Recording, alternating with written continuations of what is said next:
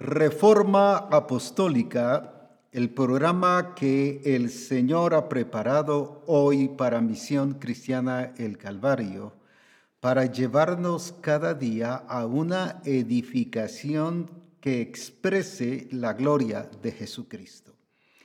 Es por ello que alabamos al Señor por todo lo que Él nos permite hacer, por todo el equipo de multimedia que está aquí presente, como también en sus casas, trabajando para hacer posible que toda esta transmisión llegue a cada uno de ustedes, como también a los intérpretes que también está Dios utilizando para que lleguemos a los diferentes países.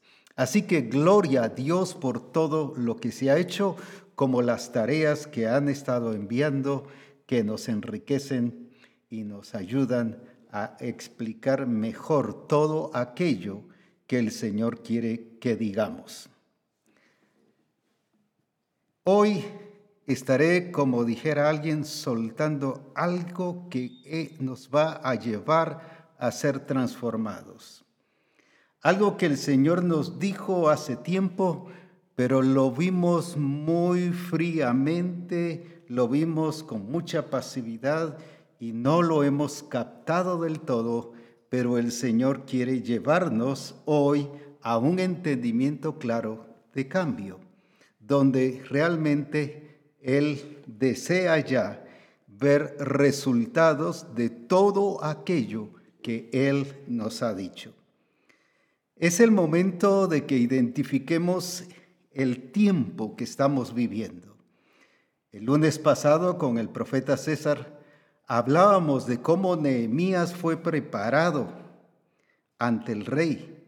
Llegó preparado porque no era un inexperto que estaba ante el rey sirviendo las copas o atendiendo al rey.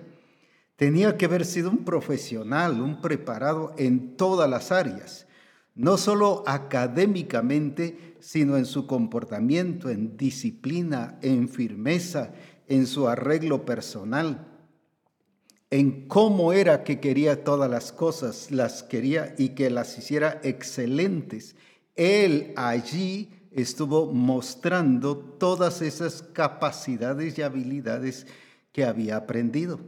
Pero ahora el Señor lo lleva a edificar a edificar y ahí es donde aplica en su momento de ejecutar, volvemos a la palabra que hemos utilizado mucho, a expresar todo lo que había sido preparado y entrenado y que había ejecutado allá en el palacio. Aquí habla de firmeza, lealtad, aquí habla de honra, aquí nos muestra cuántas cosas él pasó y enfrentó. Porque en esta etapa ya no es una prueba, sino en esta etapa es una tentación.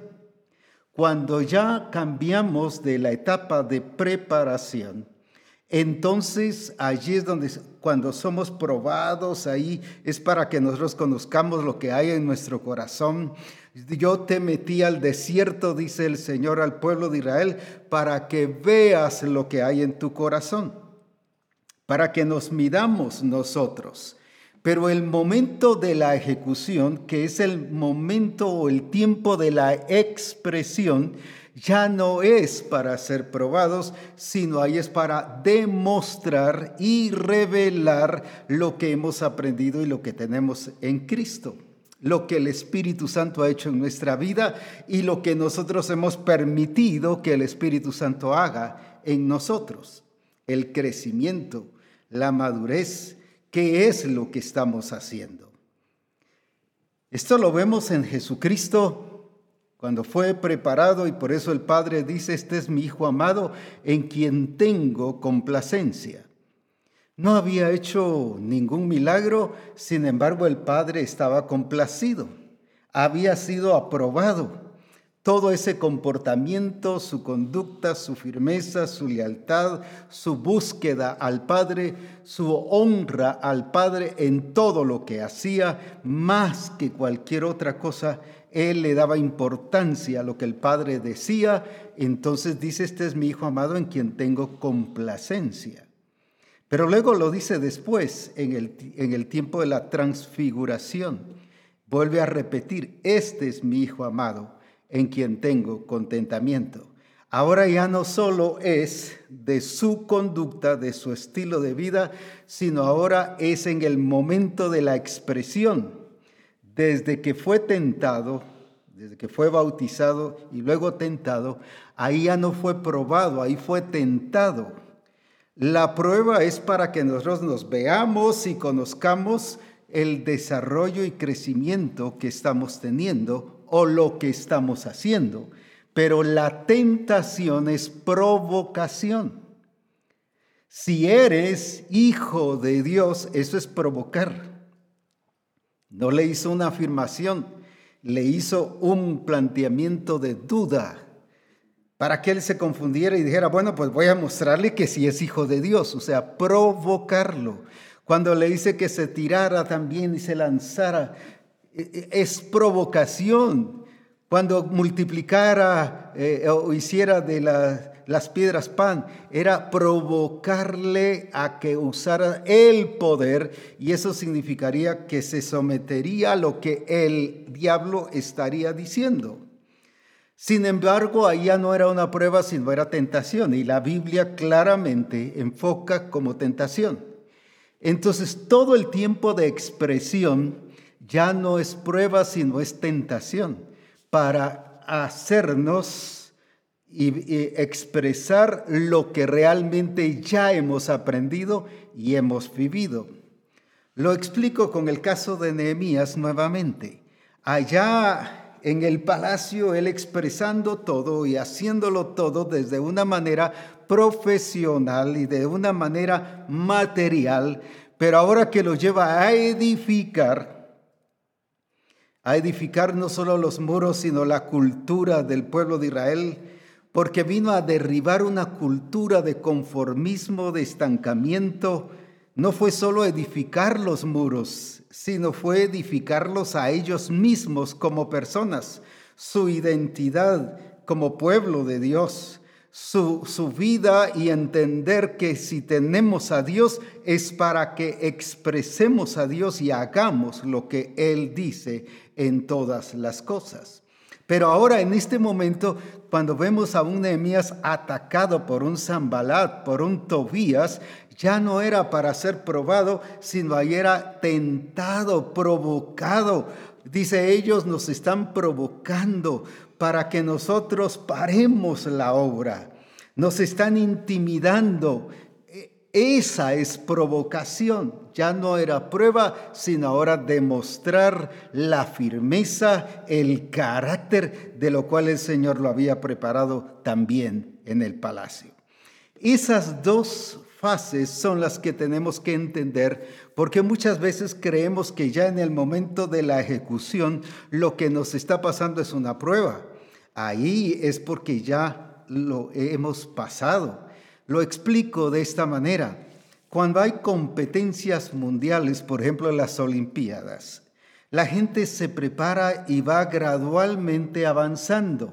Gana en una etapa y vas a otra y luego dice, esta persona ya es capaz para que vaya a una Olimpiada. Ahí no es para ver y ejercitarse en el sentido de, de, entrenar y de capacitarse y ver si puede o no puede. Ahí es demostrar en la competencia de una olimpiada o de una de esas actividades, es para demostrar qué es lo aprendido, qué es lo alcanzado, cuál es el logro que ha tenido. Ahí no es para ir a probar, y claro, los que son eliminados demuestran que no se prepararon adecuadamente. Los que quedaron al final demuestran que no se prepararon. Ahí ya no es entonces para ser probados, sino ahí es para demostrar lo que hemos aprendido, la capacidad que ya hemos desarrollado cómo hemos logrado entender el éxito desde una manera de alcanzar el objetivo del Señor, en este caso, de nosotros. Ahora, así es como tenemos que entender nosotros el capítulo que hoy Misión Cristiana, el Calvario, está viviendo. Ya no solo es un tiempo de preparación, ahora es el tiempo de la ejecución. Ahora es el tiempo donde Él espera resultados, fruto, como cuando fue con la higuera. Él no fue a ver cuánto iba a crecer más la higuera, sino Él fue a buscar fruto. Y este es el tiempo de la expresión de todo aquello que el Señor nos ha hablado, la expresión de todo aquello que el Señor nos ha preparado y que nos ha enseñado que tenemos su genética, capacidad tenemos, pero que no la hemos entendido ni no la hemos usado. Creemos que no tenemos capacidad como aquel que le fue dado un talento tuve temor, tuve miedo y no lo hice. Tenía el talento, tenía la capacidad, tenía el recurso, pero no lo usó. Y ya este no es el tiempo de que estemos demostrando esas escaseces y limitaciones, sino es el tiempo de demostrar lo que el Espíritu Santo ha hecho en nuestra vida, la gloria de un Cristo manifestándose en nosotros y a través de de nosotros.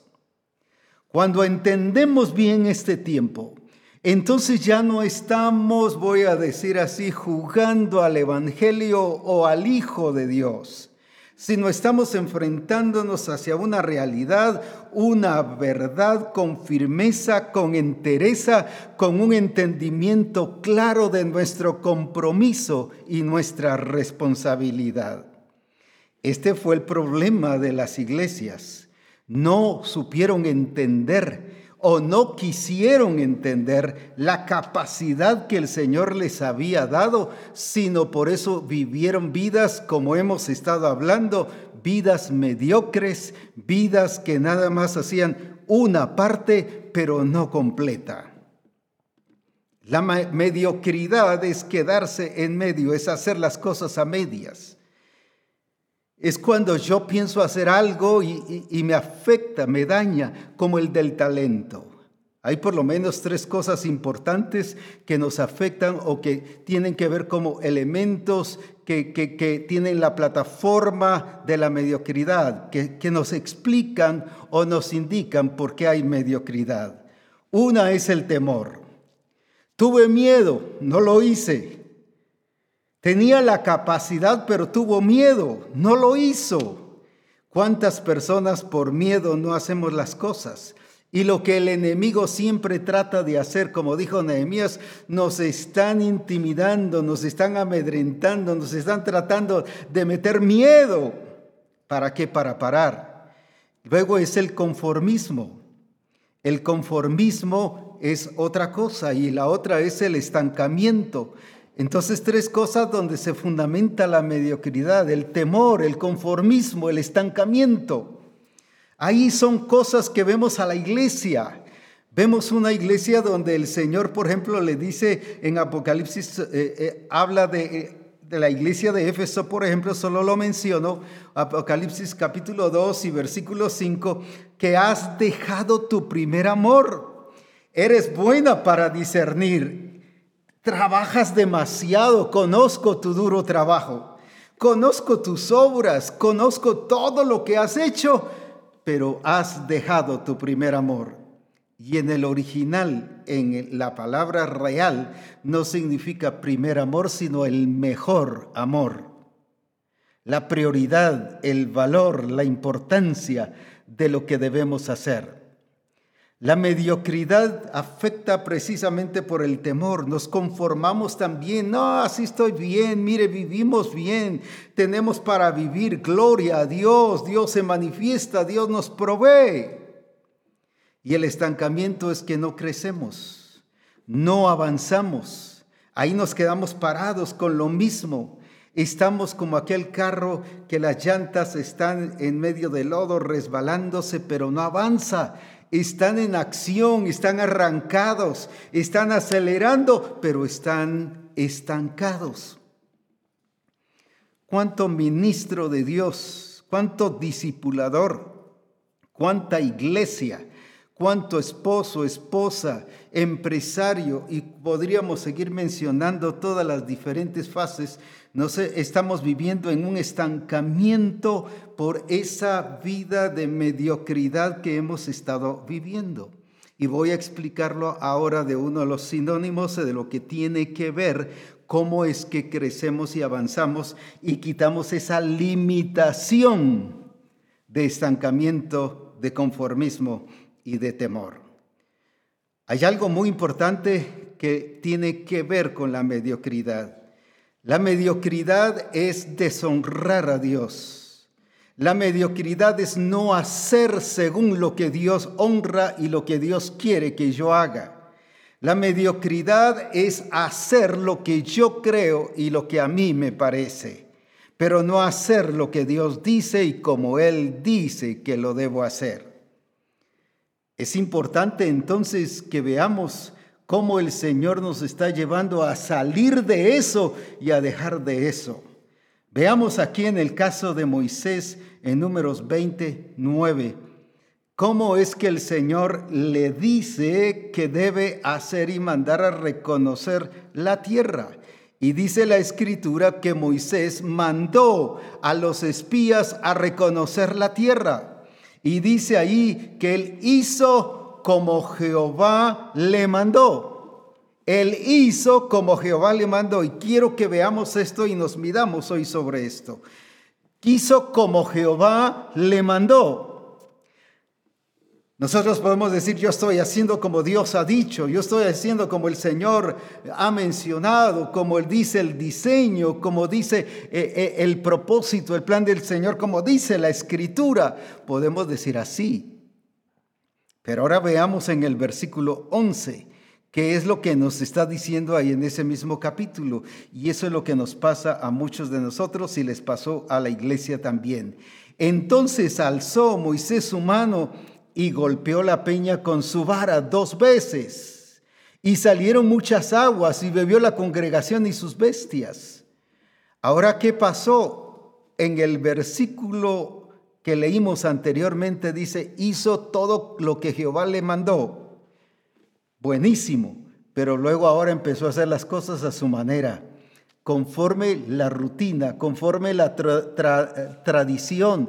Allá lo hice así, ahora lo voy a hacer así. Eso se llama mediocridad.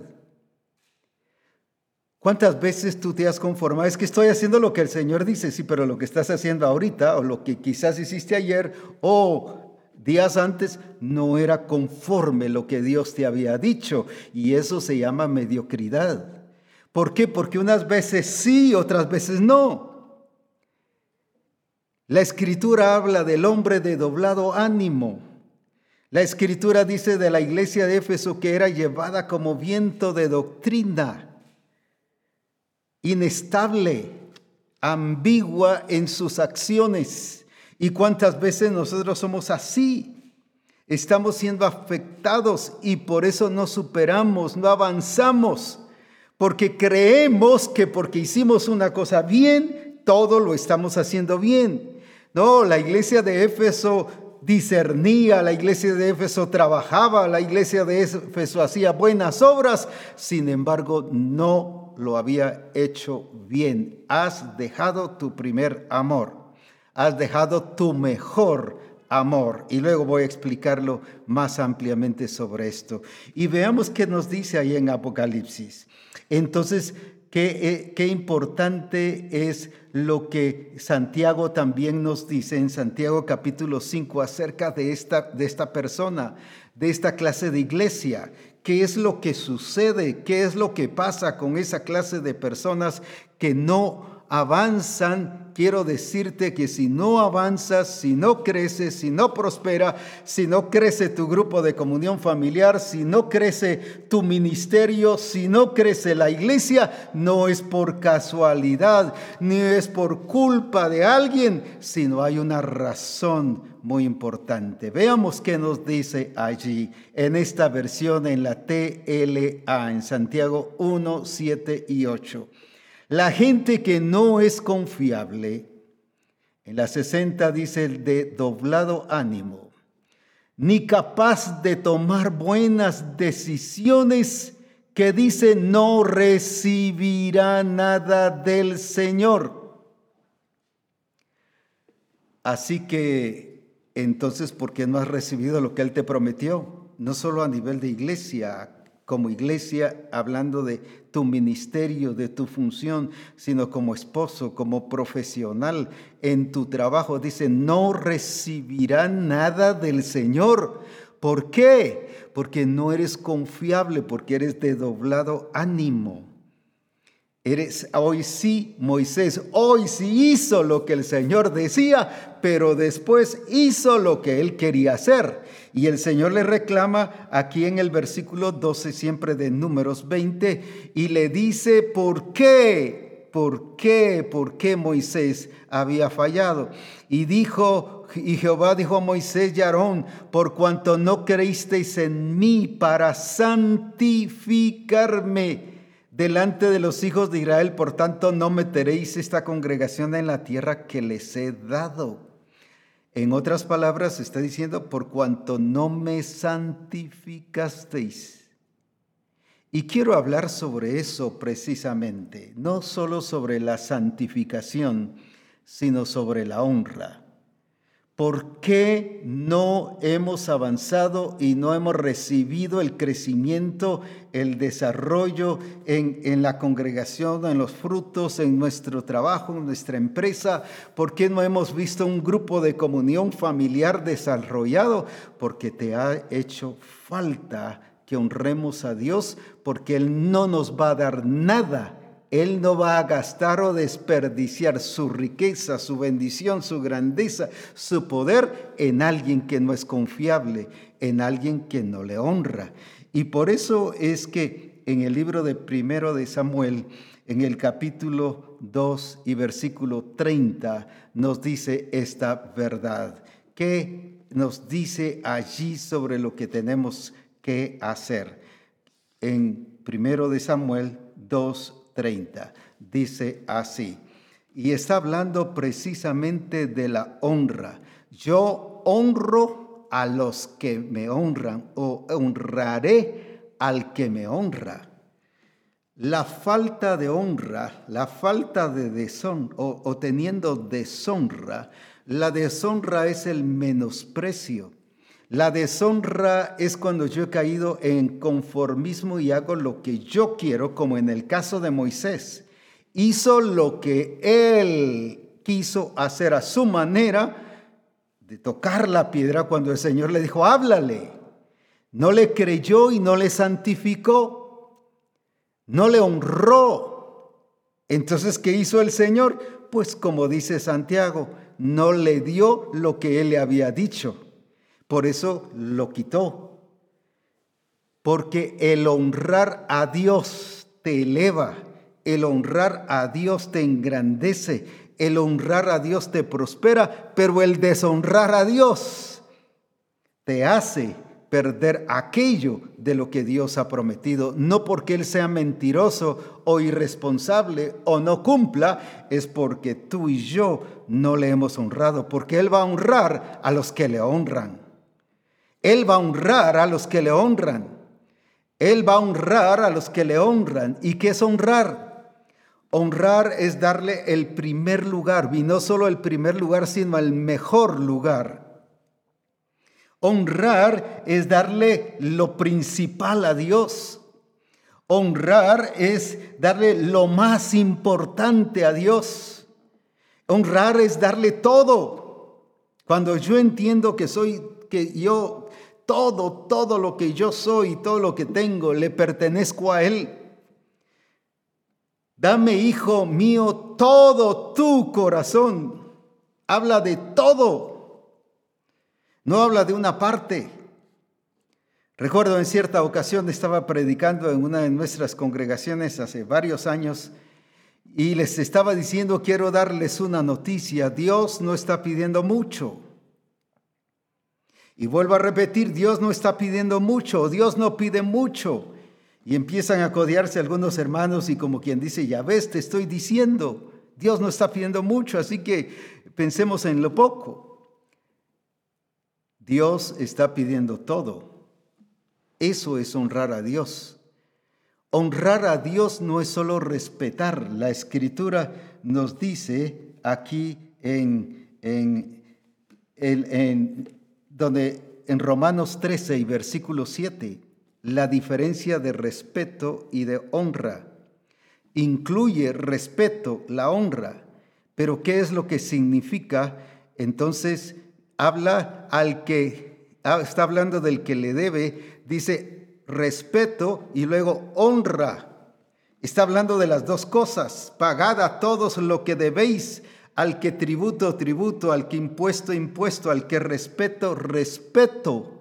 Fíjense que está hablando de respeto, pero al que honra, honra. Está hablando de respeto, pero está hablando también de honra. Entonces, honra no es solo respetar, contiene respeto.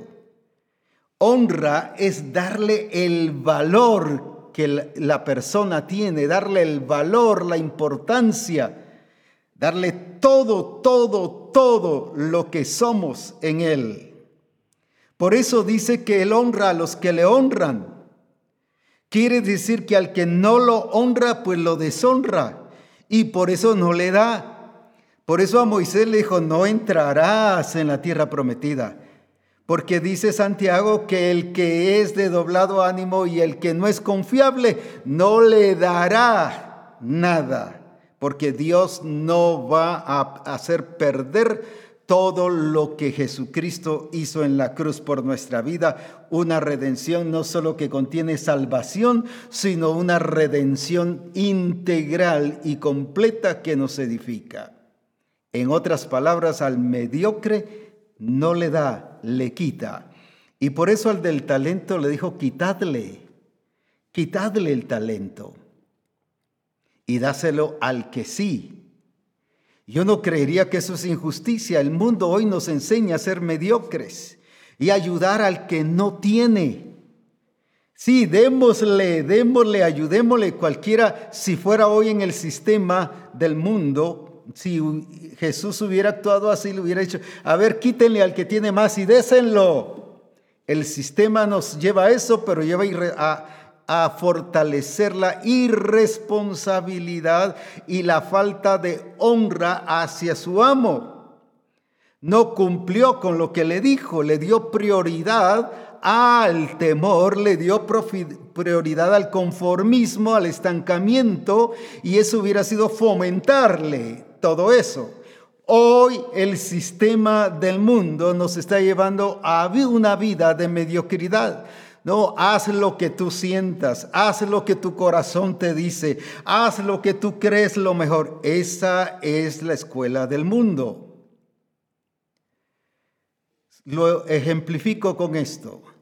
Si Jonás se hubiera dejado llevar por lo que su corazón le decía, cuando el Señor le dice, ve a Nínive, a y su corazón le dijo, ve a Tarsis, ve a otro lado. Y se dejó llevar y se fue a Tarsis. ¿Qué pasó ahí? No honró al Señor, no respetó, deshonró a Dios. Viene el Señor y lo trabaja. Y después con el tiempo, ya aprendiendo la lección, va a Nínive se dejó llevar por su corazón porque el corazón, la escritura dice que es perverso y engañoso. Pero el mundo dice, haz lo que tu corazón dice. En cambio, la escritura dice, haz lo que Él dice, lo que el Señor dice. Porque por eso es el Señor de nuestra vida. Y no solo es el Señor en el templo o como iglesia, porque somos iglesia en todos lados pero no como iglesia en señal de templo, sino iglesia en el significado real de cuerpo de Cristo. Él es la cabeza de todas las cosas. Y por eso es que debemos reconocerle y honrarle.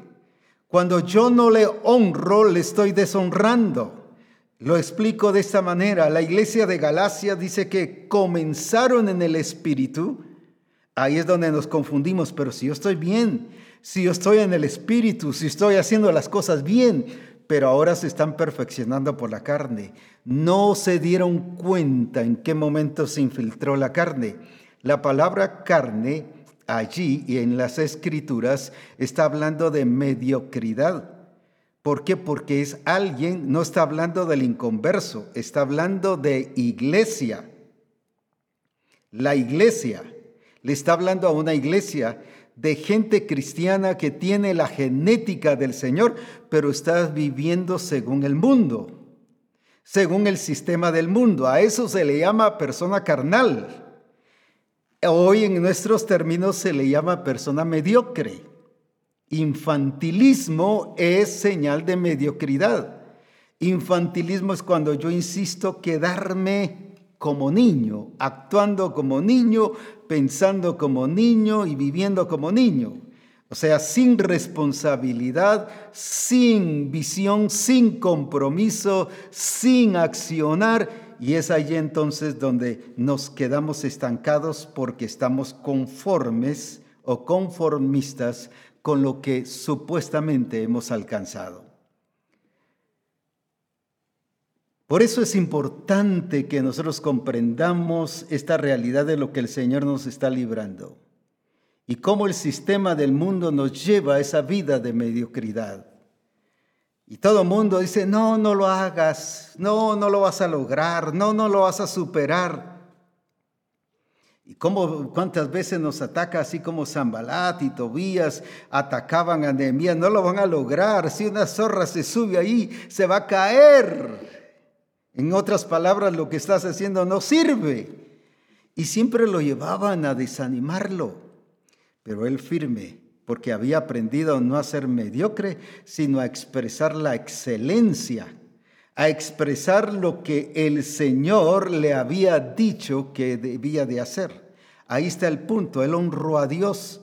Dios le dijo que fuera a edificar y él fue a edificar, no se dejó enredar ni con la distracción ni con tanta cosa que hizo el enemigo, entonces eso significa que él honró a Dios más que a sus enemigos. ¿Cuántas veces nosotros honramos a nuestros enemigos más que a Dios? Cuando yo le hago caso a la intimidación, cuando yo le hago caso al mentiroso, cuando yo le hago caso al sistema del mundo, cuando yo le hago caso a todo aquello que me habla en contra de Dios, quiere decir que yo estoy honrándoles más a ellos que a Dios mismo. Y eso se llama deshonra, se llama menosprecio. Recuerde que dice a Jacob amé más a Esaú aborrecí. Pero ¿por qué aborreció a Esaú? porque él menospreció la primogenitura, no honró lo que Dios le había dado, deshonró a Dios, menospreciando con lo que el Señor le había dado. ¿Cuántos ministros no avanzan y se quedan estancados porque les ha hecho falta honrar a Dios? Ah, si yo canto, si yo predico, si yo hablo de Dios, Sí, Moisés lo hacía, pero luego deshonró a Dios. ¿Y cuántos hacemos eso? Una parte sí hacemos lo que Dios dice, pero otra parte lo hacemos como nosotros decimos. Recuerde que cuando el Señor le habla a la Odisea en Apocalipsis 3:15, le habla a una iglesia, no estoy hablando de la gente del mundo, le habló a una iglesia que dice que no era ni fría ni caliente. Yo conozco tus obras, que ni eres frío ni caliente. Ojalá fueses frío o caliente, pero luego dice el siguiente versículo, por lo tanto te vomitaré de mi boca. Y la palabra vomitar significa desechar. Es que no hemos comprendido que al mediocre el Señor lo desecha. Mire qué pasó con Moisés. Uh, pero qué Moisés tan sacrificado. 40 años cuidando a un pueblo. Lo aguantó, lo soportó. Qué injusto. Una vez me dijo un hermano, qué injusto fue Dios con Moisés. Mire, tanto que se sacrificó, lo hubiera premiado por lo menos con dejar entrar. Es que Dios es justo. Él dice, yo honro a los que me honran. Y Él no puede dejar de ser justo solo por complacer a una persona, ni por complacerte a ti ni a mí. Él es justo, Él va a honrar a los que le honran. Y aquí Moisés no le santificó, no le honró, lo deshonró, lo dejó mal visto. Qué importante es esto. ¿Cuántos ministros o discipuladores no avanzan, no crecen, no desarrollan? No desarrollan. ¿Por qué? Porque no han honrado a Dios como debe ser. El estancamiento, el conformismo que ha tomado la iglesia, que no pasa, que no crece del número que ya tienes. Varios años que ya están. El grupo de comunión familiar no avanza, no crece, es que el diablo, es que el pastor, es que eh, el discipulador, o es que los discípulos, y siempre buscamos quién tiene la culpa. Cuando eso es producto, dice, de que no hemos honrado a Dios como debe ser. La falta de honra te lleva a no alcanzar lo que el Señor tiene para ti y te ha dicho a ti. Pero la honra te da, te eleva, te hace alcanzar las promesas de Dios, porque yo honraré a los que me honran. Qué importante es esto. Tenemos el ejemplo de Elí, por ejemplo, ahí en el libro de primero de Samuel 2.29. ¿Qué es, ¿Qué es lo que el Señor le dice a Elí y por qué lo quita? ¿Por qué lo saca y, todo lo que le dijo que iba a hacer con él y con la familia, ya no lo hace. Yo no lo voy a hacer, dice, porque Él es justo. Él no es mentiroso, Él no es irresponsable, Él no quedó mal. Fue Elí. ¿Y por qué dice allí? Porque habéis hollado, porque habéis hollado mis sacrificios y mis ofrendas que yo mandé ofrecer en el tabernáculo. Y has honrado a tus hijos más que a mí. Les habla de honra, engordándoos de lo principal de todas las ofrendas de mi pueblo Israel.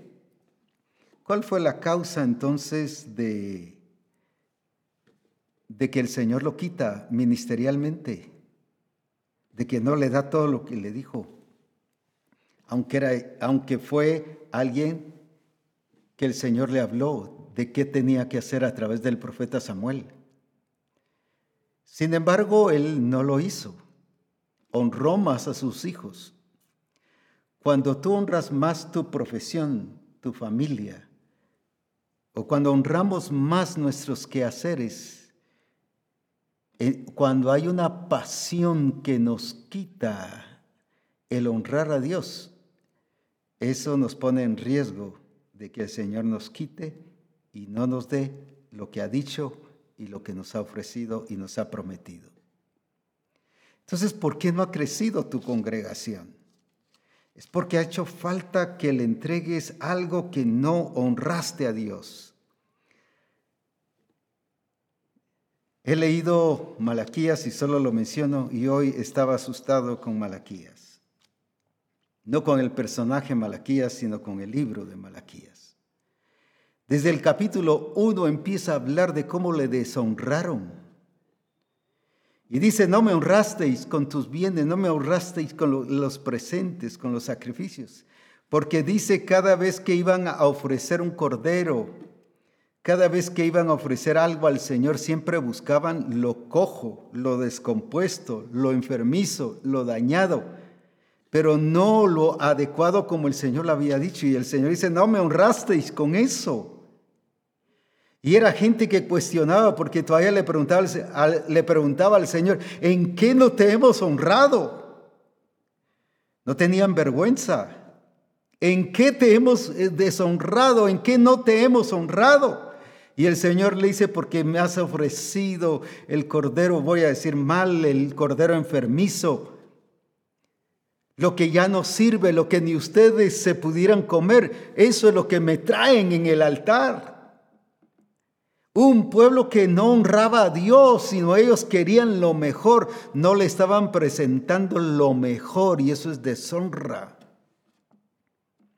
Muchos hermanos cuando llega el momento de la ofrenda buscan el billete roto, el, el que está afectado, el viejito. ¿No honramos a Dios? O la falta de preparación. En muchos casos he visto esposas y en congresos he visto cuando se recoge ofrenda o la iglesia se recoge la ofrenda, dice a veces la esposa del pastor O puede ser el pastor o, la esposa del discipulador o alguna esposa. Mirad, préstame dinero ahí para dar ofrenda, porque no traje. Es una ofrenda prestada, no es su ofrenda. Es la ofrenda del que le prestó, no es la ofrenda suya. Y usted ya, gloria a Dios, di la ofrenda, bendito sea Dios. No, pura fantasía o como decimos aquí en Guatemala, puro cuento, no dio ofrenda. Eso es deshonrar a Dios porque no se preparó, no vino para darle al Señor, no vino preparado. Y la falta de preparación es deshonra, eso es mediocridad. El Señor nos está quitando la mediocridad porque eso es deshonrar a Dios y Él solo honra a los que le honran y a los confiables les da lo que Él le ha prometido y a los que no son confiables dice no recibirán nada. A los de doblado ánimo no recibirán nada. Porque la iglesia de Éfeso, el Señor dice, has perdido tu mejor amor, tu primer amor, como dice en una de las versiones. Tu mejor amor porque no le daban lo mejor, por eso eran de doblado ánimo, llevados como viento de doctrina, como niños, dice la escritura. Y en Hebreos habla de, el infantilismo, de que beben leche y que la vianda sólida es para los maduros, o sea, los que han crecido, los que han desarrollado, los que han aplicado justamente el honrar a Dios. Pero el alimento sólido, dice en la TPT en Hebreos 5:14, es para los maduros cuyos sentidos espirituales perciben los asuntos celestiales y han sido entrenados adecuadamente por lo que han experimentado para surgir con la comprensión de la diferencia entre lo que es verdaderamente excelente y lo que es malo y dañino la diferencia entre lo que es verdaderamente excelente y lo excelente es lo que honra a Dios. Déjame decirte, yo he crecido en una cultura, voy a decirle así, evangélica, donde se nos ha enseñado obedecer o el no obedecer, lo bueno y lo malo. Y eso nos han predicado siempre y eso hemos enseñado y hemos fallado, solamente porque hemos solo predicado una, un área de, de lo que debe ser. Pero dime cuántas veces has escuchado un mensaje que nos hable de honra. En casa, por ejemplo, siempre nos enseñaron lo que era bueno y lo que era malo, pero nunca nos enseñaron sobre honra. En la escuela ¿Cuándo te enseñaron sobre honrar? En la familia, en la empresa, ¿cuándo te, te han enseñado sobre honrar? Cuando el Señor habla de tantas veces de honrar, de honrar, de honrar, porque yo honro a los que me honran. Es necesario que la revelación de la honra hoy la atrapemos y sea nuestra. Y que no solo veamos la diferencia entre lo bueno y lo malo, sino habla de lo excelente. Y lo excelente es lo que honra a Dios. Lo excelente es lo que engrandece el nombre del Señor.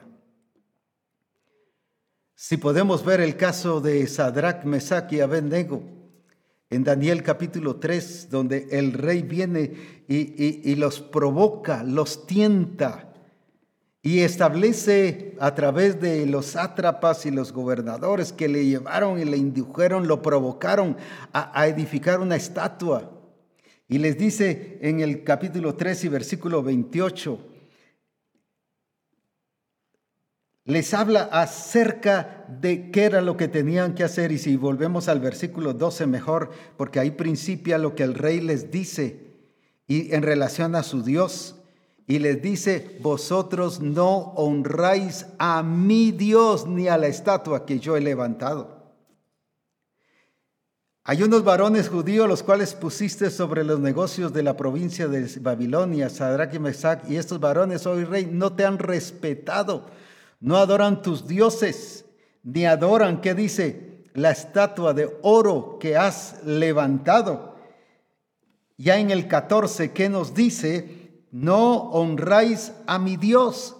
Gente provocó al rey. Ahí está la provocación, por eso habla de tentación. Ellos no fueron probados, ellos fueron tentados, fueron provocados. Y viene en el 14 ya el rey provocado, lo provocaron a ira, a su ego. Cuidado con eso, la tentación siempre va dirigida al ego. Y leamos ahí entonces qué pasó.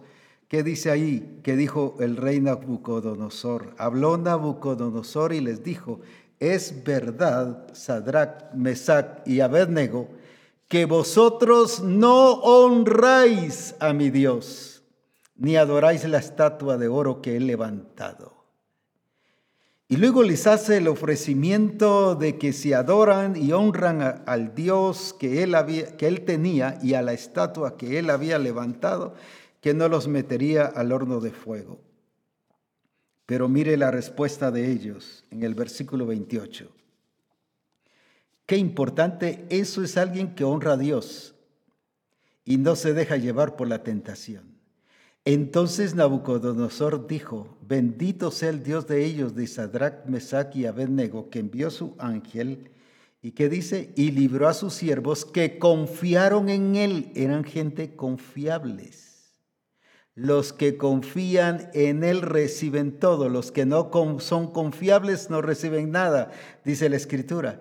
Y que no cumplieron el edicto del rey, no se dejaron intimidar, aunque era el rey y entregaron sus cuerpos antes que servir y adorar a otro Dios que su Dios. ¿Qué es esto? Esto se le llama honrar porque valoraron quién es su Dios, qué dijo Dios y qué había hecho Dios con ellos. Dice el mismo rey que confiaron en su Dios que no cumplieron el edicto del rey, que estuvieron dispuestos a morir. Ah, qué tremendo que el mismo rey dijese eso. ¿Qué estaban haciendo entonces aquí? No cayeron en la tentación de honrar otro Dios, pero tuvieron que dar a conocer lo que habían aprendido.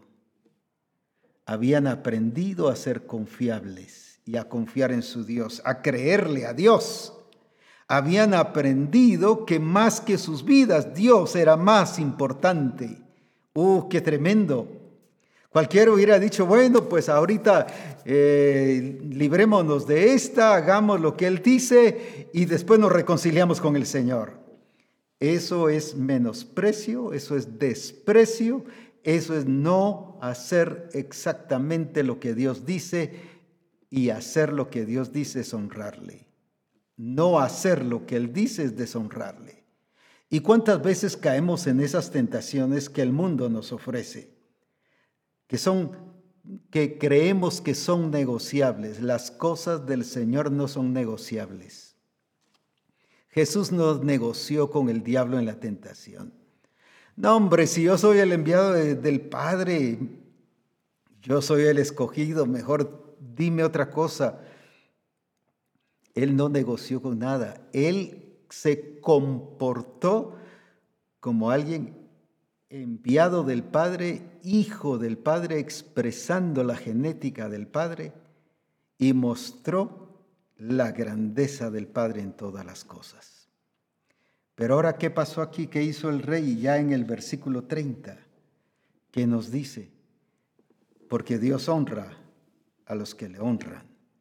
Y veamos entonces qué es lo que dice aquí en el versículo 30. ¿Qué es lo que Nabucodonosor dice ahora? Entonces el rey, ¿qué hizo?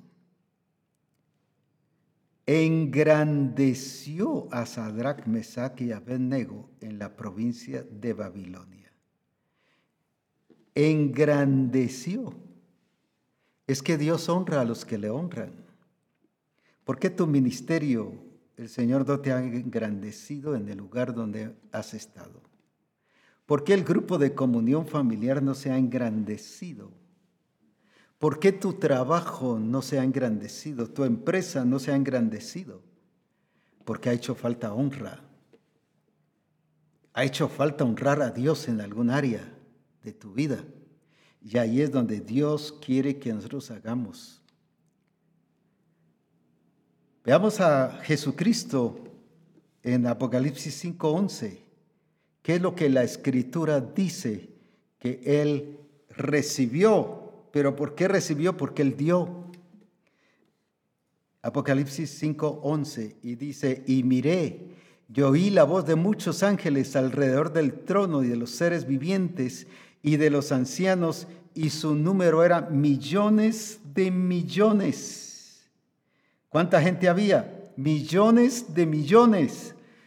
Por eso es que creo que la iglesia de Jesucristo va a cumplir el propósito de Dios. No está hablando de unos cuantos discípulos, está hablando de millones de millones. Ahora, ¿qué más? Que dice ya en el versículo 12 y 13, que decían a gran voz, el cordero que fue inmolado es digno, es digno, es digno, alabado sea su nombre, ¿de qué? De tomar el poder, las riquezas, la sabiduría, la fortaleza, pero aquí dice la honra la gloria y la alabanza. Habla de honra, es digno de recibir la honra. ¿Por qué recibió honra? Porque él supo dar honra, supo valorar, no solo respetó lo que el Padre dijo, sino valoró, le dio lo principal, le dio lo mejor, le dio todo. Yo no puedo hacer nada por mí mismo, sino lo que el Padre me hace y me dice y veo hacer del Padre, eso hago. Eso es, eso es, no solo es respetar, eso es honrar al Padre. Eso es honrar a Dios. Y con razón ahora dice, Él es digno. ¿Por qué es, por qué es digno? Porque Él que hizo, respetó, honró, valoró lo más importante.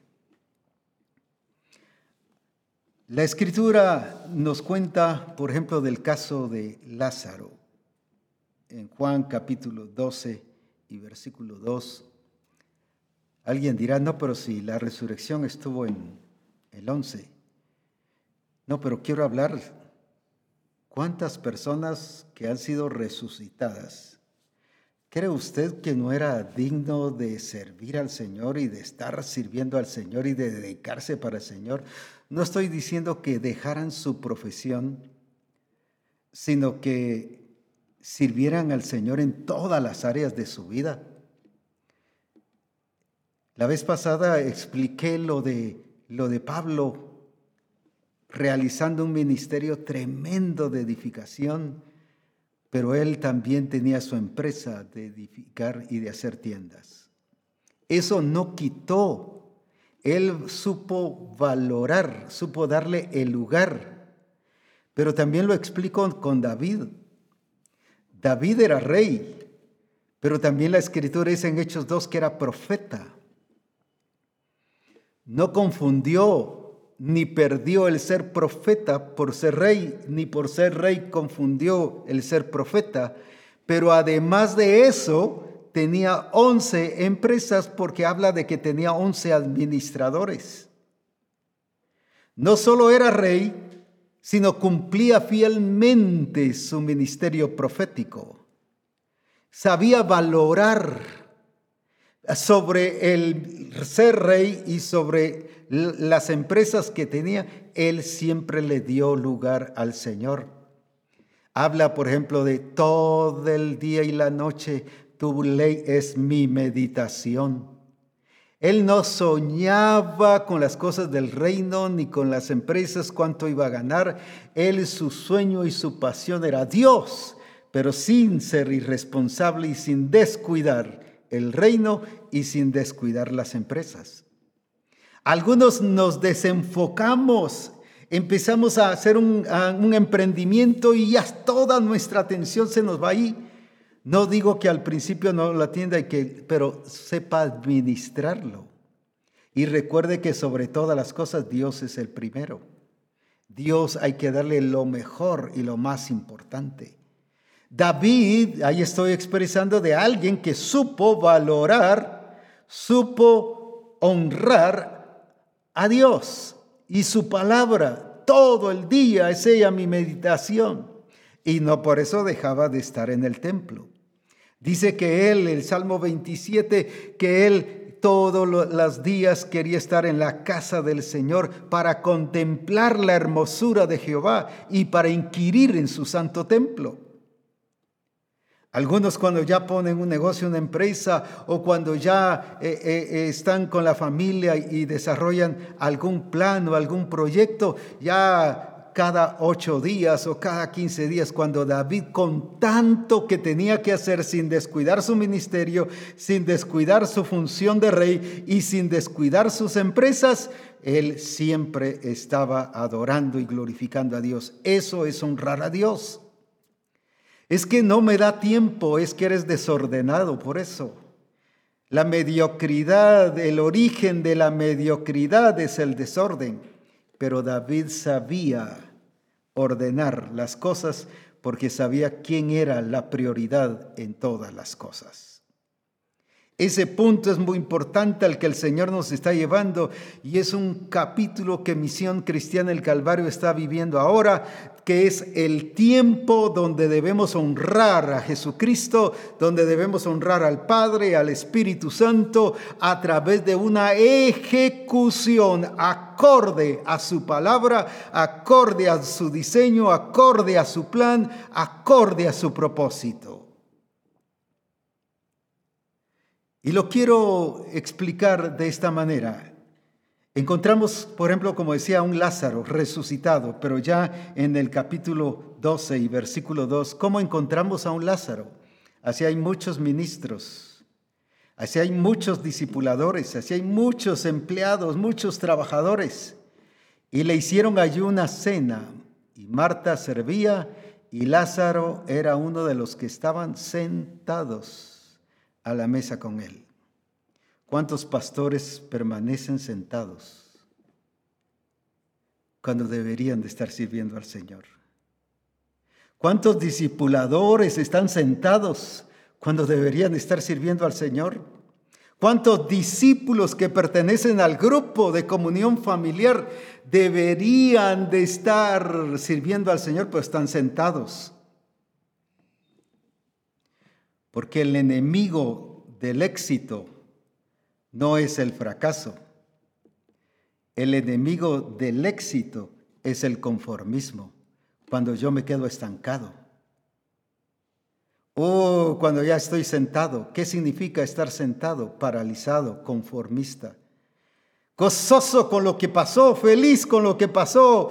Todo la gente llegaba a admirar lo que Dios había hecho, pero él sentado ¿Y cuántas veces tu testimonio cuando debiese ser para servir a Dios permanece sentado? Sin embargo, un ejemplo de una mujer en Marcos, la escritura nos habla en el capítulo 14 que cuando Jesús llegó a Betania y estaba en casa de uno de los de eh, donde estaba hablando y, permanecía ahí en el capítulo 14 y versículo 3. De cierto 3, qué importante es lo que el Señor nos dice aquí de esta diferencia. Pero estando él en Betania, en casa de Simón el leproso, Betania era uno de los lugares que Jesús frecuentaba. Y sentado a la mesa vino una mujer con un vaso de alabastro, de perfume, de nardo puro, de mucho precio, y quebrando el vaso de alabastro se lo derramó sobre su cabeza. ¿Qué quiero explicar con esto? Vino y ungió a Jesús. Lo que ella recibió, lo entregó. Lo que ella había ganado lo entregó y ungió a Jesús. ¿Y qué es lo que nos dice ahí en el versículo 9? ¿Qué dice la escritura?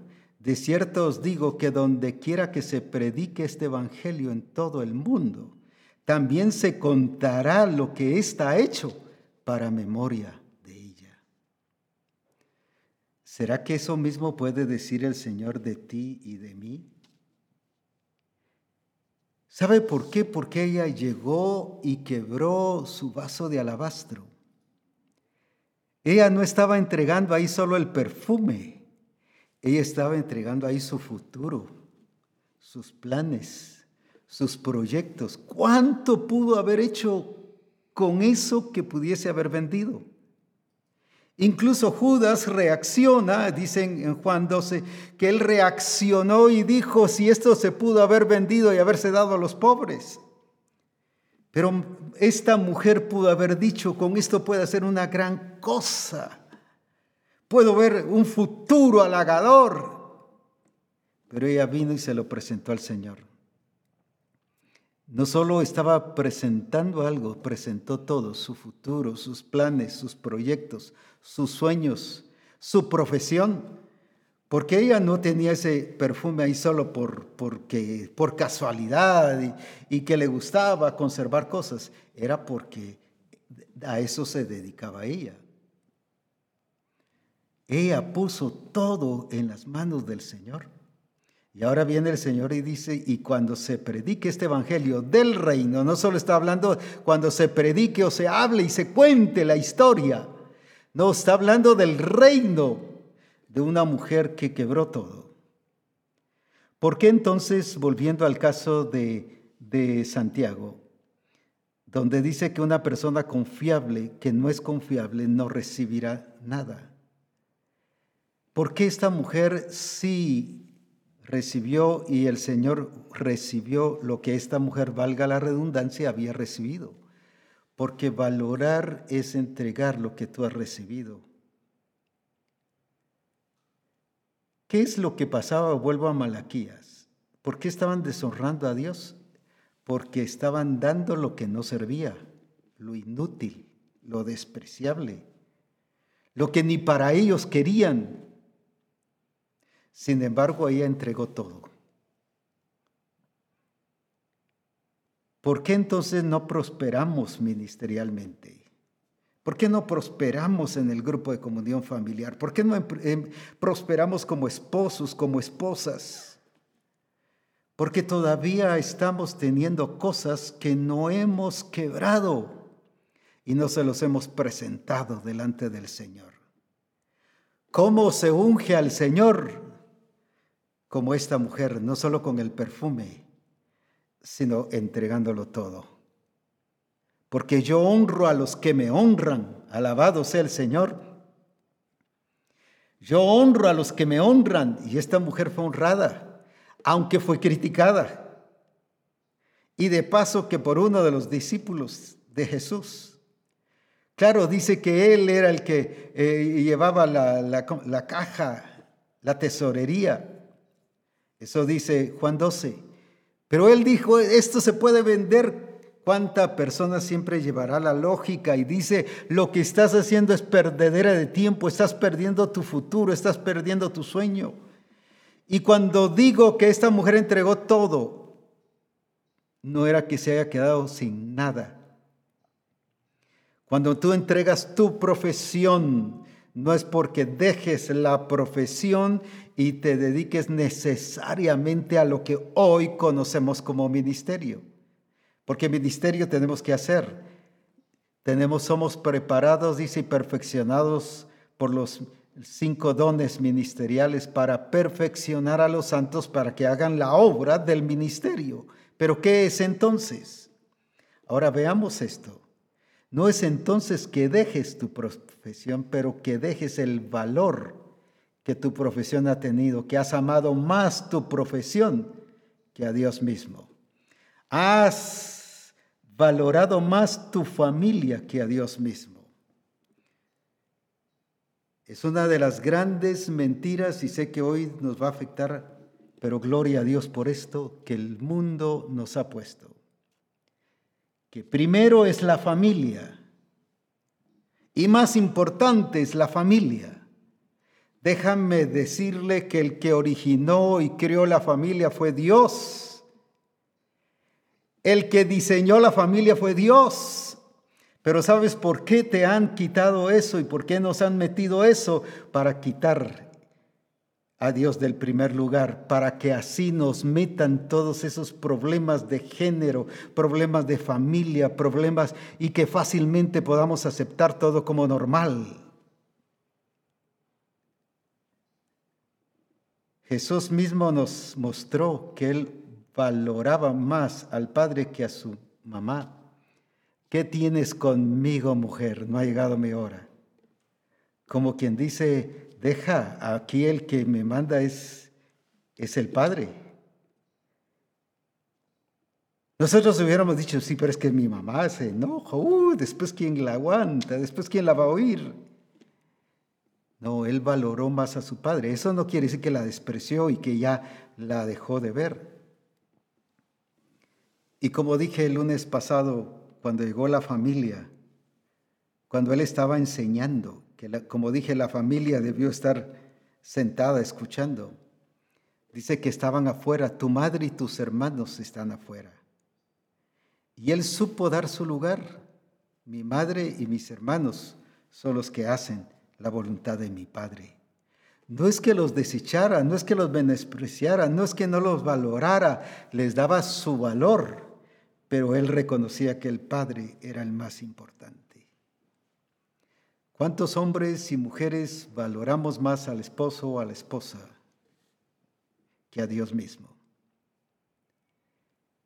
El mundo nos está llevando a un diseño equivocado y que lo vemos como normal. Incluso hoy nos hablan de la nueva normalidad, pero nos están preparando para un entendimiento donde nos puedan introducir y trabajar y, desvirtuar todo aquello que el Señor nos ha hecho y, ha establecido dentro de la familia y dentro de nosotros mismos.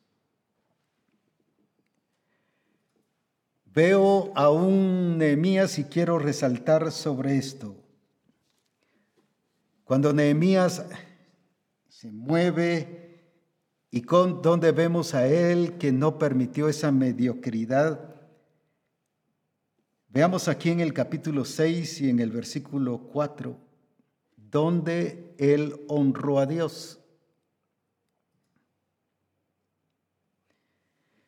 Y dice allí, enviaron a mí con el mismo asunto hasta cuatro veces y yo les respondí de la misma manera. ¿Y qué les había respondido? La obra que yo hago, la obra que yo hago es más importante, es buena que no has reconocido el llamado que tú tienes. No estoy hablando solo de ser pastor o de ser apóstol. Estoy hablando de toda la iglesia. Estoy hablando de profesionistas. Estoy hablando de empleados. Estoy hablando de empresarios. Estoy hablando de economistas. Estoy hablando de todo el mundo en general. La obra que yo hago es buena. Él valoró no solo lo que estaba haciendo, sino valoró lo que le habían encomendado. Cuando tú haces lo que la gente dice, lo que el sistema dice, lo que el mundo dice, te está desvalorizando, desvalorando lo que Dios te dijo. Y eso es deshonrar a Dios. Y por eso es que no te ha permitido tener lo que Él ha dicho que tú o yo podemos tener. Pero veamos aquí en el versículo 8, cuando le sigue hablando de, eh, y le siguen provocando y tentando. Entonces envié yo a decirle, no hay tal cosa como dices, sino de tu corazón tú lo inventas. No se dejó engañar. No, no, estaba bien definido. Sabía que era lo que el Señor le había dicho. Ah, sí, pues lo que están diciendo sí es cierto, sí, pues es cierto, lo que la gente está sugiriendo, sí, sí, no estoy diciendo que no aceptes correcciones o que no escuchemos a la gente, pero tengamos cuidado con la gente que nos está llevando a provocar. Fíjese que el diablo utilizó la misma escritura para tentar a Jesús, porque escrito está que a sus ángeles mandará cerca de ti que te guarden. Lo estaban provocando, pero Jesús entendió. Nehemías también entendió y dijo, no, no, no es cierto. No se dejó engañar. No aceptaba cualquier cosa, como los de Éfeso, como los de Galacia, como los de Roma. Aceptaban lo que el mundo decía. Vuelvo a insistir en ese versículo que dicen, solo lo, lo, muestro, solo lo menciono en Efesios 4, 17, porque actuaban como los otros gentiles, o sea, hacían lo que ellos decían. Pero no, dice el 20, no habéis aprendido hacia Cristo. Eso se llama mediocridad. Y por eso eran tan valientes, fluctuantes, de doble ánimo. Qué importante entonces que nosotros comprendamos la posición que ahora nos ha llevado, las demandas de este nuevo capítulo que Dios ha llevado a Misión Cristiana el Calvario, que es el tiempo de la expresión de Cristo en nosotros, revelar a Cristo, mostrar a Cristo, como lo que dice en Colosenses 3:4, cuando Cristo vuestra vida se manifieste. Ahí está el punto muy importante. Nacidos de nuevo, pero no se manifestaba Cristo en sus vidas. Pero este nuevo capítulo que el Señor nos ha llevado es el tiempo de la expresión de Cristo. Es el tiempo de revelar. Es el tiempo de no dejarnos de revelar a Cristo. Es el tiempo de no dejarnos llevar por las trampas del enemigo, por los engaños, por las farsas, que estemos firmes, estables, sólidos como un Sadrach, no adoraremos la estatua. Sadrach, Mesach y Abednego. No adoraremos la estatua. No adoraremos tú a tu Dios porque nosotros sabemos, en otras palabras, lo voy a parafrasear, sabemos en quién hemos creído. ¿Cuántas veces el sistema, la gente, la familia, la profesión, las circunstancias nos doblegan y aceptamos todo? Eso es deshonrar a Dios y eso es vivir de una manera mediocre. Y recuerda, en otras palabras, no menciona la escritura mediocre, pero vomitar o tibio es sinónimo de mediocridad. No eres frío ni eres caliente. Estás en medio, tibio. Te vomitaré, te rechazaré. Ya vimos que todos los espías, por ejemplo, fueron enviados a reconocer la tierra, pero ellos no solo reconocieron la tierra, sino ya argumentaron, dieron su propia opinión. Cuando tú ya das tu opinión sobre lo que Dios dice y te basas en eso, es sinónimo de mediocridad. Sí, fuimos a reconocer la tierra, pero ahí habían gigantes y esos no los podemos vencer, esos nos van a matar, somos como langostas. Eso no les mandó hacer. ¿Cuántas veces el Señor nos dice que hagamos algo y metemos nuestra opinión, nuestros argumentos, lo que pensamos, lo que creemos, y ese es sinónimo de mediocridad? Sin embargo, Caleb y Josué se mantuvieron ahí y les dijo, ustedes no entrarán, pero Josué y Caleb sí van a entrar. ¿A cuántos el Señor no ha dejado entrar? A las promesas. ¿Por qué razón? Porque hemos en algún área no hemos quebrado el alabastro y no se lo hemos presentado a Dios. En otras palabras, no le hemos honrado ni valorado en algo que Él nos pidió en algo que Él quiere que nosotros le entreguemos. No para que no lo tengamos, sino para que le demos a Él no solo el primer lugar, sino el mejor lugar, la prioridad en todas las cosas. Ahí está el punto importante. Cuando le hemos entregado todo, ella quebró el alabastro, se lo entregó todo. Y como dije, ahí entregó futuro, planes, proyectos, sueños, cuántas cosas que podríamos mencionar. Algo te ha pedido el Señor y algo que no le has entregado al Señor es lo que te tiene estancado, conformista y no avanzas. Por eso es un llamado hoy a Misión Cristiana del Calvario, a que aprendamos a honrar a Dios sobre todas las cosas a que aprendamos a manifestar y que así como en el cielo se oía, hay uno que sí es digno de tomar el poder, la sabiduría, las riquezas, la honra. Uf, qué tremendo. Que se oiga que sí hay una iglesia, que sí hay gente redimidos por el Señor y por su sangre, la sangre del Cordero que fue inmolado que sí sabe honrar a Dios, darle su lugar ante todas las cosas. El mundo hoy está atacando eso y quitando a Dios en la vida de los hombres y de las mujeres. Y por eso está desvirtuando las cosas y haciendo cosas contrarias a lo que Dios estableció y mostrándote un modelo aparentemente lógico o normal. Y quiero resaltar esto como una de las partes últimas. En Nehemías 6:11 viene Nehemías y dijo algo muy importante. Entonces dije, no dijo una persona como yo, sino me encanta, un hombre como yo ha de huir. ¿Y quién que fuera como yo entraría al templo para salvarse la vida? No entraré. Decisiones claras. Y es lo que dice Santiago, los que no pueden tener decisiones bien definidas en el Señor. Y te hablaba de la hombría. Si algo hoy el sistema, el mundo, todo eso del 2030, todo eso de la nueva normalidad, el ataque más fuerte es hacia la hombría. Hoy en muchos países europeos y aún en algunos lugares de Estados Unidos, ya algunos baños o sanitarios de hombres ya están hasta pintados de color rosa, como dicen en algunos países, aquí en Guatemala decimos rosado. ¿Qué es lo que están atacando?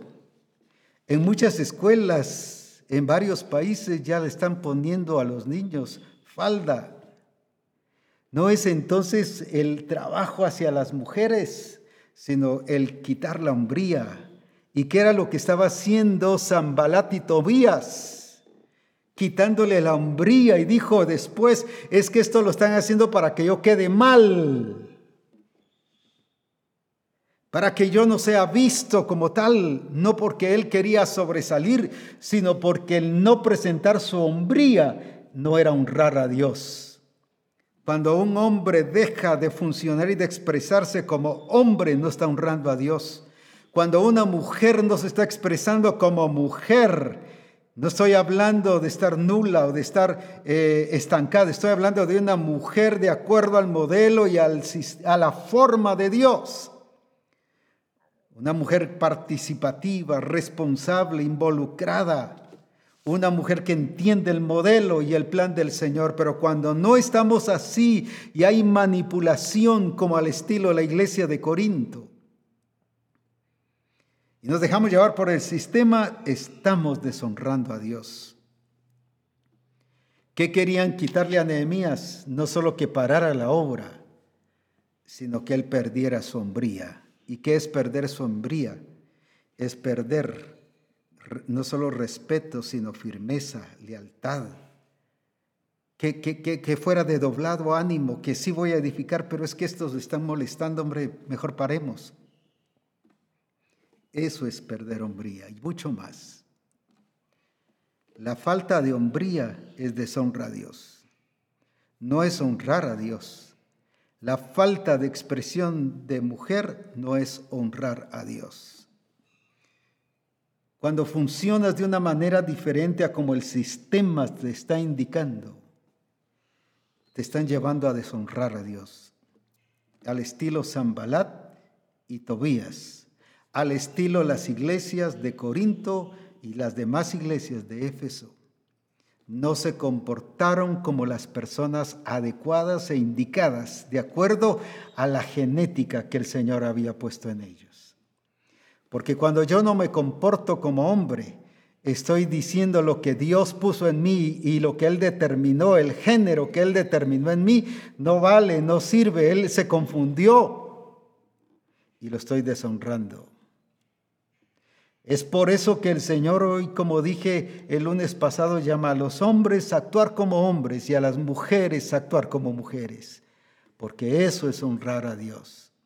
Y no permitamos que el sistema nos influya porque Dios honra a los que le honran. Y los que no son confiables no recibirán nada porque dice que sus decisiones, voy a decirlo así parafraseando, son afectadas. Y si podemos ver ese versículo de Santiago nuevamente. Porque las personas confiables tienen problemas en sus decisiones. La gente que no es confiable ni capaz de tomar buenas decisiones no recibirá nada del Señor. A muchos el sistema les está cambiando sus decisiones, lo que son su identidad. Es tiempo que veamos, yo, un hombre como yo, como ha de huir. Y eso es lo que el Señor nos dice hoy, que los que honran a Dios serán honrados por Dios.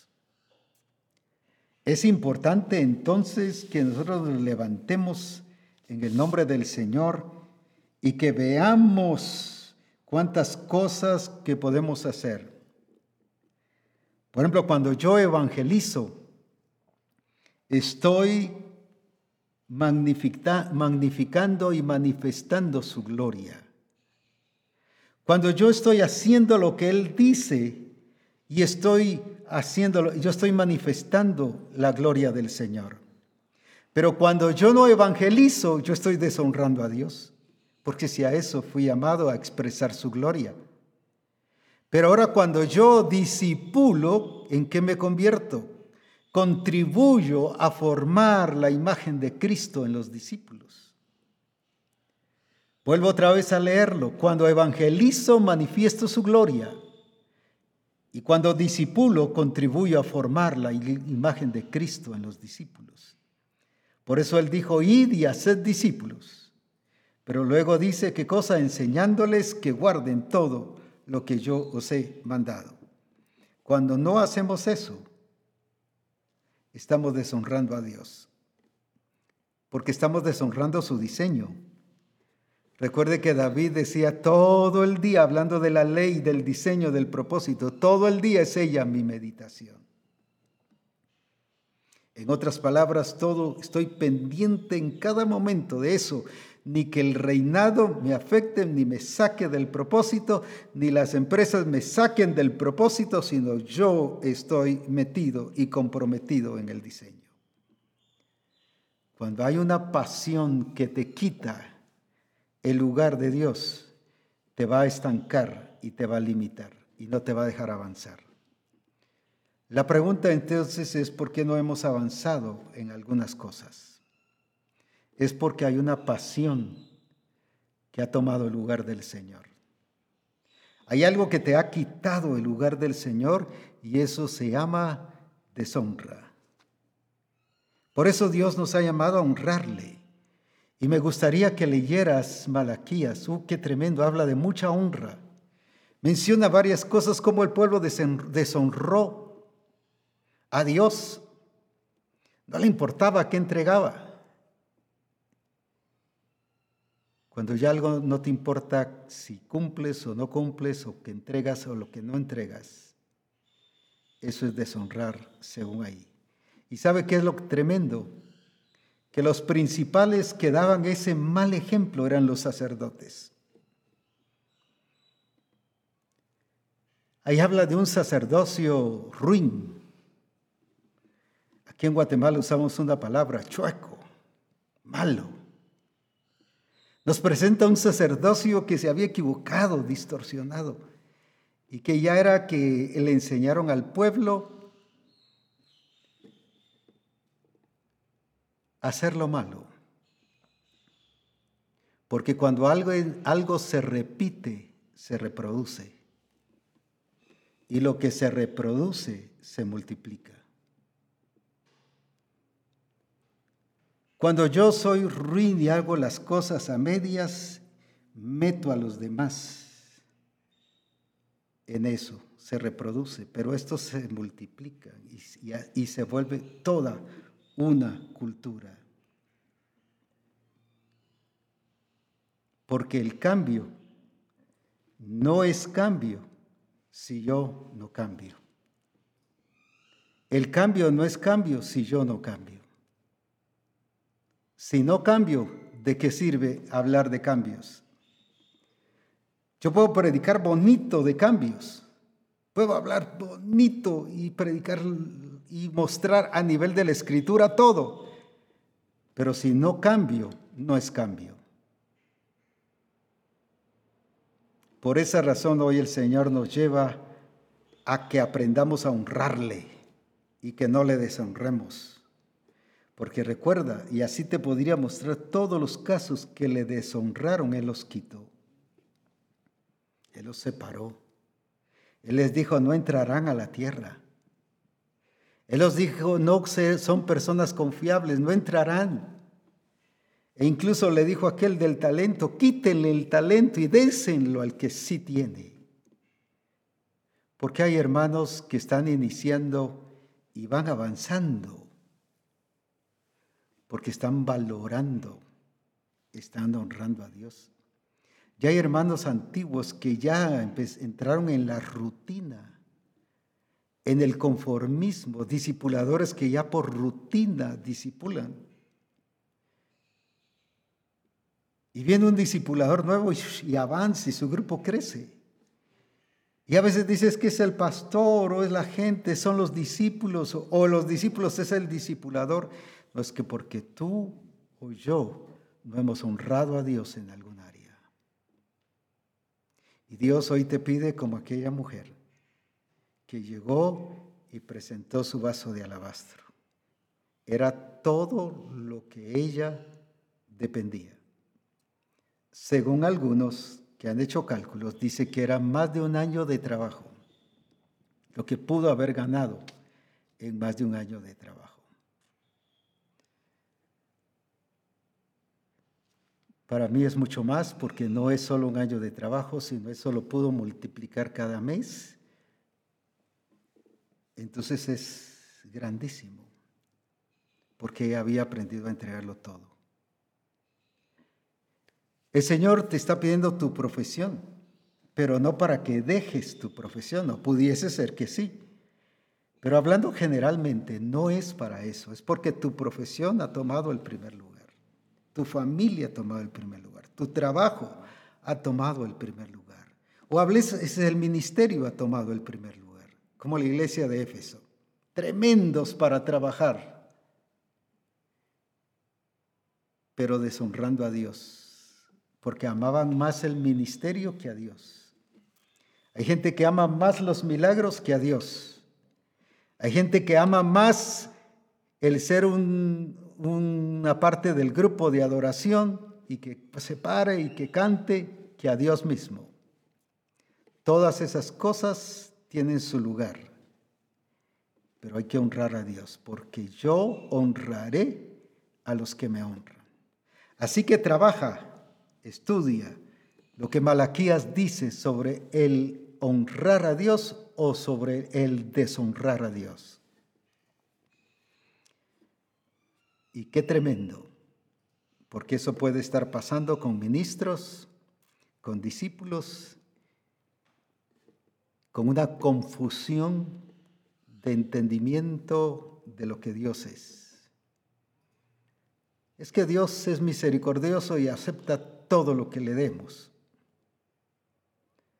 No, Dios es celoso con su diseño, con su plan, su propósito y Él no va a cambiar. Él es fiel a sí mismo, pero es justo también. Así que Misión Cristiana el Calvario tenemos que aprender a honrar a Dios. Honrar a Dios es una de las cosas básicas. Es darle el valor y la importancia, el todo de lo nuestro al Señor porque para que Él sea el todo en todos, dice la Escritura.